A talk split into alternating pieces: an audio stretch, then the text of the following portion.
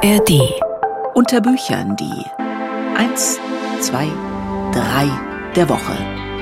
Und heute ist wieder Freitag. Heute ist unter Bücherntag. Hier gibt's die drei Empfehlungen für diese Woche. Wie immer frisch in der ARD Audiothek. Ich bin Katrin Schumacher und die Bücher heute, die sind sehr besonders. In einem geht's um Liebe, im anderen um Krieg und im dritten geht's um irgendwas dazwischen. Chiyu Myo-jin. Letzte Worte vom Montmartre. Mit ihren Büchern rüttelte sie Mitte der 90er Jahre die literarische Szene Taiwans auf und gilt auch heute noch als queere Ikone chinesischsprachiger Literatur. Chiu Miao-jin von ihrem Erfolg hat die taiwanesische Schriftstellerin selbst allerdings nicht viel miterlebt. Sie nahm sich mit 26 Jahren das Leben.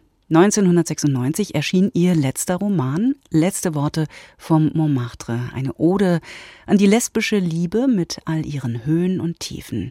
Erstmals jetzt ist der Roman nun auf Deutsch erschienen und eine passende Empfehlung für den beginnenden Frühling findet Linda Schildbach. Kalt, still und leblos liegt der Körper des schneeweißen Häschens auf dem Bett der Pariser Wohnung. Es ist die Frucht und das Symbol der dreijährigen Ehe der beiden jungen Taiwanerinnen Zoe und Shu gewesen, die Zoe nun zu Grabe trägt. Denn Shu hat sie verlassen. Meine Seele hat vor, dir ewiglich zu gehören, dich ewiglich zu lieben und nie aufzuhören, zu dir zu sprechen. Du fragst mich noch, warum du es bist und warum niemand anderes, weil ich bisher niemand anderem mich so absolut und restlos mit Leib und Seele hingegeben habe und weil ich bisher auch niemanden so absolut und restlos an Leib und Seele begehrt habe, das ist der Nachgeschmack eines erlebten Gefühls. Dem intensivsten aller Gefühle, nämlich der Liebe und dem Liebesschmerz, widmet sich Chiu Myo-jin in ihrem Roman Letzte Worte vom Montmartre. Das Setting ist perfekt gewählt, denn wo leidet es sich schöner an der Liebe als in Paris? In Form von Zeugenbekenntnissen und 20 Briefen versucht die Protagonistin Zoe, eine 25-jährige Studentin, ihre Gefühle und die Trennung zu verarbeiten. Das geschieht mal tagebuchartig, mal essayistisch. Wie ein Pendel schwingt der Ton dabei zwischen absoluter Vergötterung Vergötterung und Abneigung, gar Hass. Ich habe deine Verletzungen immer erduldet. Ich muss sie zur Stunde immer noch ertragen, ertragen, dass ich kaputtgeschmissen werde, mein Leib zermahlen und meine Knochen zersplittert werden. Die sprachliche Wucht, mit der Chiu Myo-jin das Leid, den Schmerz und die Verzweiflung ihrer Protagonistin zu Blatt bringt, erinnert an die britische Dramatikerin Sarah Kane. Aber sie kann auch unglaublich zärtlich sein und im guten Sinne blumig formulieren, wenn es um die Schönheit der Liebe geht wenn sie etwa von sich als liebevollen Wasserbüffel spricht oder von der Liebe als treibende Knospen in einem selbst, ohne dabei die Authentizität einer Mitzwanzigerin zu verlieren. Ich finde, dass die Sinfonie meines Lebens eben falsch komponiert ist. In der Partitur müssten jetzt mal ein paar Pausen auftauchen. Eine Fermate müsste her. Tragödien und Risse müssten seltener werden. Letzte Worte von Montmartre ist Fiktion, doch die Autorin strickt viele autobiografische Elemente hinein. Wie Chiu Myo-jin studiert auch Zoe in Paris bei der Philosophin Hélène Cixous. Sie haben am selben Tag Geburtstag und haben dieselben Bücher veröffentlicht. Und dann ist da noch die allgegenwärtige Präsenz suizidaler Gedanken. Die Sorgen, die sich Freunde und Familie um sie machen. Im Roman ist es dann die Liebe einer Freundin aus Tokio, die Zoe rettet. Mittels dieses tapfer am Leben gebliebenen Liebesverlangens kaufte sie mich vom Tod frei, mich, die im Siechtum am Rande des Todes gefangen war, und zündete in mir wieder die Flamme des Lebensverlangens an. In gewisser Weise kreist der Roman immer wieder um Verlangen in all seiner Vielfalt, ob nach Leben, Liebe, Rache, Geborgenheit, Erotik oder Sex. Chiu Myo-jin seziert die intensiven Gefühle ihrer jungen Protagonistin und verbindet sie mit intellektuellen Elementen aus Film, Musik, Philosophie und Büchern, die sie so wunderbar Literaturvitamine nennt. Als Kulisse dient es Paris der 90er Jahre.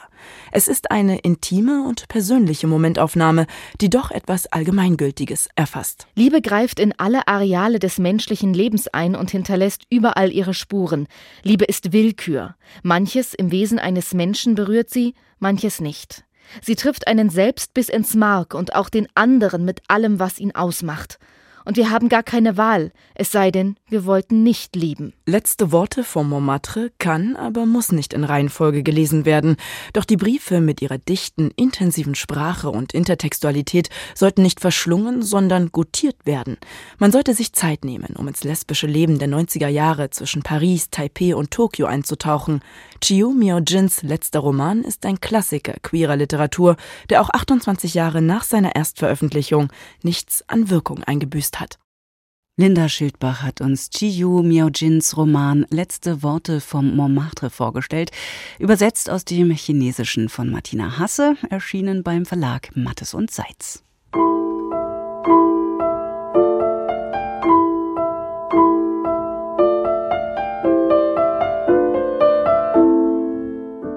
Diane Oliver, Nachbarn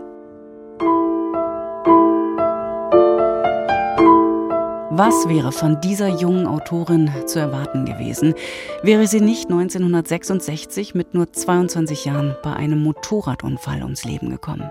Die 1943 in North Carolina geborene Diane Oliver, die hat in den mittleren 60er Jahren einige Kurzgeschichten geschrieben, vier davon in Zeitschriften veröffentlicht. Das Talent der afroamerikanischen Studentin war unübersehbar. Einer dieser Texte wurde sogar in den Sammelband des O. Henry Kurzgeschichtenpreises aufgenommen und dort taucht Oliver neben Joyce Carol Oates, John Updike und Richard Yates auf. Natürlich wurde sie vergessen, bis eine Literaturagentin auf eine ihrer veröffentlichten Geschichten stieß und dazu dann zehn mehr im Nachlass fand. Nun liegen diese in dem Band Nachbarn erstmals vor, ins Deutsche übersetzt von Brigitte Jakobait und Volker Oldenburg. Eine Entdeckung, findet Ulrich Rüdenauer. Es scheint wie eine Geschichte aus archaischen Zeiten, aber es ist noch keine 70 Jahre her, da gab es in den USA Schulen, die nur von Weißen besucht werden durften. 1960 entschied ein Gericht im Bundesstaat Louisiana, dass an Grundschulen die Rassensegregation aufgehoben werde. Schwarze Kinder mussten allerdings einen schikanösen Eignungstest über sich ergehen lassen, um an den weißen Schulen aufgenommen zu werden. Eines von wenigen Kindern, die die Prüfung in New Orleans bestand, war Ruby Bridges. Sie war eine Pionierin, im besten wie im schlimmsten Sinne. Sie und ihre Familie waren Drohungen ausgesetzt. Das Mädchen musste von Bundespolizisten bewacht zum Unterricht begleitet werden, in eine leergefegte Schule. Aus Protest hatten nämlich die weißen Eltern ihre Kinder zu Hause behalten. Eine einzige Lehrerin war bereit, Ruby zu unterrichten. Ruby Bridges steht heute in den Geschichtsbüchern. Wie es sich aber im Innern einer solchen mutigen Familie angefühlt haben muss, das können wir nun aus einer bemerkenswerten Geschichte erfahren. Nachbarn heißt die Story. Die Weißen bedrohten sie nun schon seit drei Wochen. Einige Briefe wandten sich an die Familie, die meisten jedoch waren an Tommy selbst gerichtet. Ungefähr einmal pro Woche schrieb jemand mit der immer selben Handschrift Tommy solle mittags lieber nicht in der Schule essen, sonst würde er vergiftet. Nachbarn handelt vom kleinen Tommy, der als erstes schwarzes Kind seiner Stadt in eine weiße Schule geschickt werden soll. Die afroamerikanische Autorin Diane Oliver war, als sie diesen Text schrieb, gerade einmal 20 Jahre alt. Sie erzählt aus der Perspektive der älteren Schwester, empfindet die Aufregung des kleinen Tommy nach und beobachtet die Ohnmacht und Verzweiflung der Eltern. Er ist unser Kind, sagte ihre Mutter. Was immer wir entscheiden, es ist unsere Verantwortung. Die Verantwortung ist eine Last, aber sie lässt sich nicht delegieren. Empowerment war das Stichwort. Selbstermächtigung. Irgendwer musste den ersten Schritt tun. So ergeht es auch den Figuren in anderen Geschichten von Diane Oliver. Winifred, eine talentierte junge Studentin, ist überall die erste Schwarze. Im Gegensatz zu Tommys Eltern sind ihre Aktivisten. Ihnen geht es um Bürgerrechte, um Fortschritt. Sie schreiben Bittbriefe, damit Winifred am College angenommen wird. Natürlich ist sie dort eine Außenseiterin, und die Beteuerung der Eltern, dass sie es schon schaffe, machen sie eher mutlos. Alle außer Winifred waren in einer Studentinnenverbindung. Das machte ihr nichts aus. Irgendwie hatte sie sich daran gewöhnt, nicht eingeladen zu werden, und als sie, natürlich versehentlich, doch eine Einladung zum Nachmittagstee bekam, warf sie den Umschlag achtlos in den Papierkorb. Winifred erträgt den Druck nicht. Sie reagiert auf die Ablehnung der Mitstudentin mit einer Kapitalneurose. Die Kammer im obersten Stock, so der Titel dieser Story, ist der Schutzort für ihren Rückzug in eine innere Kammer, in die kaum noch jemand vorzudringen vermag. Diane Oliver veröffentlichte zu Lebzeiten nur vier Geschichten. 1966 kam sie mit 22 Jahren bei einem Verkehrsunfall ums Leben. Umso erstaunlicher ist es, wie genau, sensibel und in unterschiedlichen Tonlagen sie die verschiedenen Erfahrungswelten ihrer schwarzen Protagonistin zu schildern vermag. Sie fühlt sich ein in eine zwischen Überforderung und verzagtem Mut schwankende Frau, die alleine für ihre Kinder verantwortlich ist, in eine Hausangestellte, die mit der Übergriffigkeit ihrer Arbeitgeberin zurechtkommt, die ihre Kinder kaum durchbringt, während ihr Mann einfach so verschwindet, um nach einem Jahr wieder aufzutauchen, stolz auf einen neu gekauften Gebrauchtwagen, den die Familie sich eigentlich nicht leisten kann. Sentimentalität findet man in diesen 14 Stories nicht. Sie erzeugen vielmehr ein Verständnis für den alltäglichen Rassismus, dem die Figuren ausgesetzt sind. Leider sind die Fragen, die Diane Oliver bewegten, heute so aktuell wie vor 60 Jahren. Ulrich Rüdenauer war das über Diane Oliver Nachbarn. Stories aus dem Amerikanischen von Brigitte Jakobait und Volker Oldenburg mit einem Nachwort von Tyree Jones, erschienen im Aufbauverlag.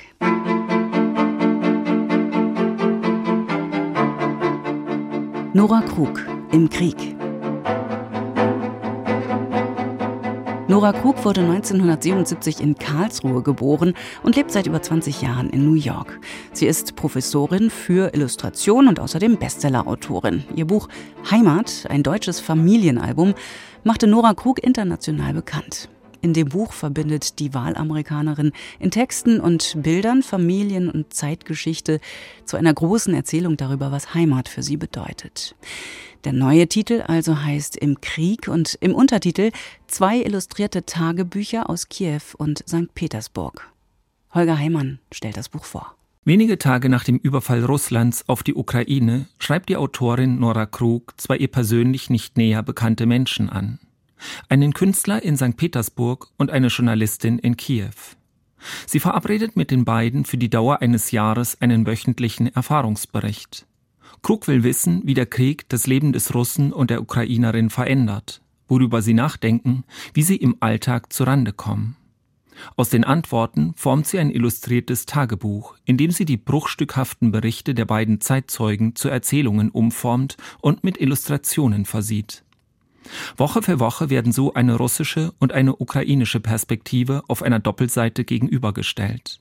Abgesehen von einer Einleitung kommentiert Nora Krug die Texte nicht. Diese sollen für sich sprechen. Dieses Buch versucht nicht, eine bestimmte vorgefertigte Sicht zu untermauern, eine exemplarische ukrainische oder russische Perspektive darzustellen oder den definitiven Text zum Verständnis des kriminellen Krieges gegen die Ukraine zu präsentieren. Auch geht es mir nicht darum, einen Raum der Aussöhnung zu schaffen, die russische und ukrainische Erfahrung gleichzusetzen, Russen zu Opfern zu stilisieren oder die Geschichte eines guten Russen zu erzählen.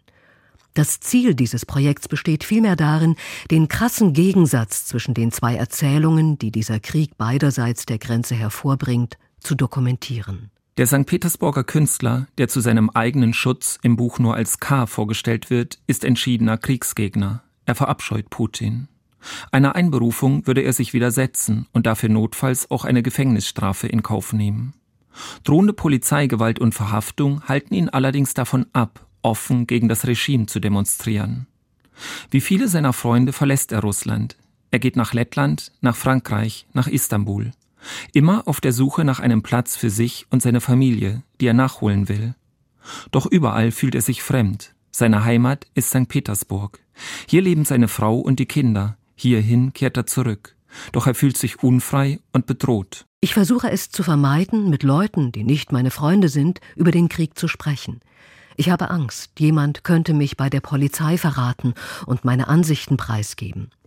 Ich bin kein Aktivist, aber am ersten Kriegstag habe ich eine Petition unterschrieben und allen erzählt, dass ich gegen den Krieg bin. Ich hatte damit gerechnet, dass die Polizei in mein Atelier kommen würde, doch sie kam nicht. Auch die ukrainische Journalistin bleibt anonym. D, so heißt sie hier, lebt ebenfalls immer wieder lange getrennt von ihrer Familie. Ihre Kinder hat sie nach Kopenhagen in Sicherheit gebracht, aber ihr Platz ist in der Ukraine. Ich muss hier sein, um zu berichten, schreibt sie. Sie spricht mit Soldaten an der Front und mit Folteropfern im befreiten Cherson. D ist in ständiger Sorge um ihren Mann, der ebenfalls als Journalist arbeitet, um Freunde und Kollegen. Die Trennung von ihren Kindern erträgt sie kaum. Das alles überlagernde Gefühl aber ist eine grenzenlose Müdigkeit. Manchmal kommt es mir vor, als würde ich einen Marathon laufen. Ich habe längst all meine Reserven aufgebraucht. Aber wenn ich eine Pause einlege, sagt mir mein Trainer, ich müsse noch weitere tausend Kilometer laufen, ohne anzuhalten.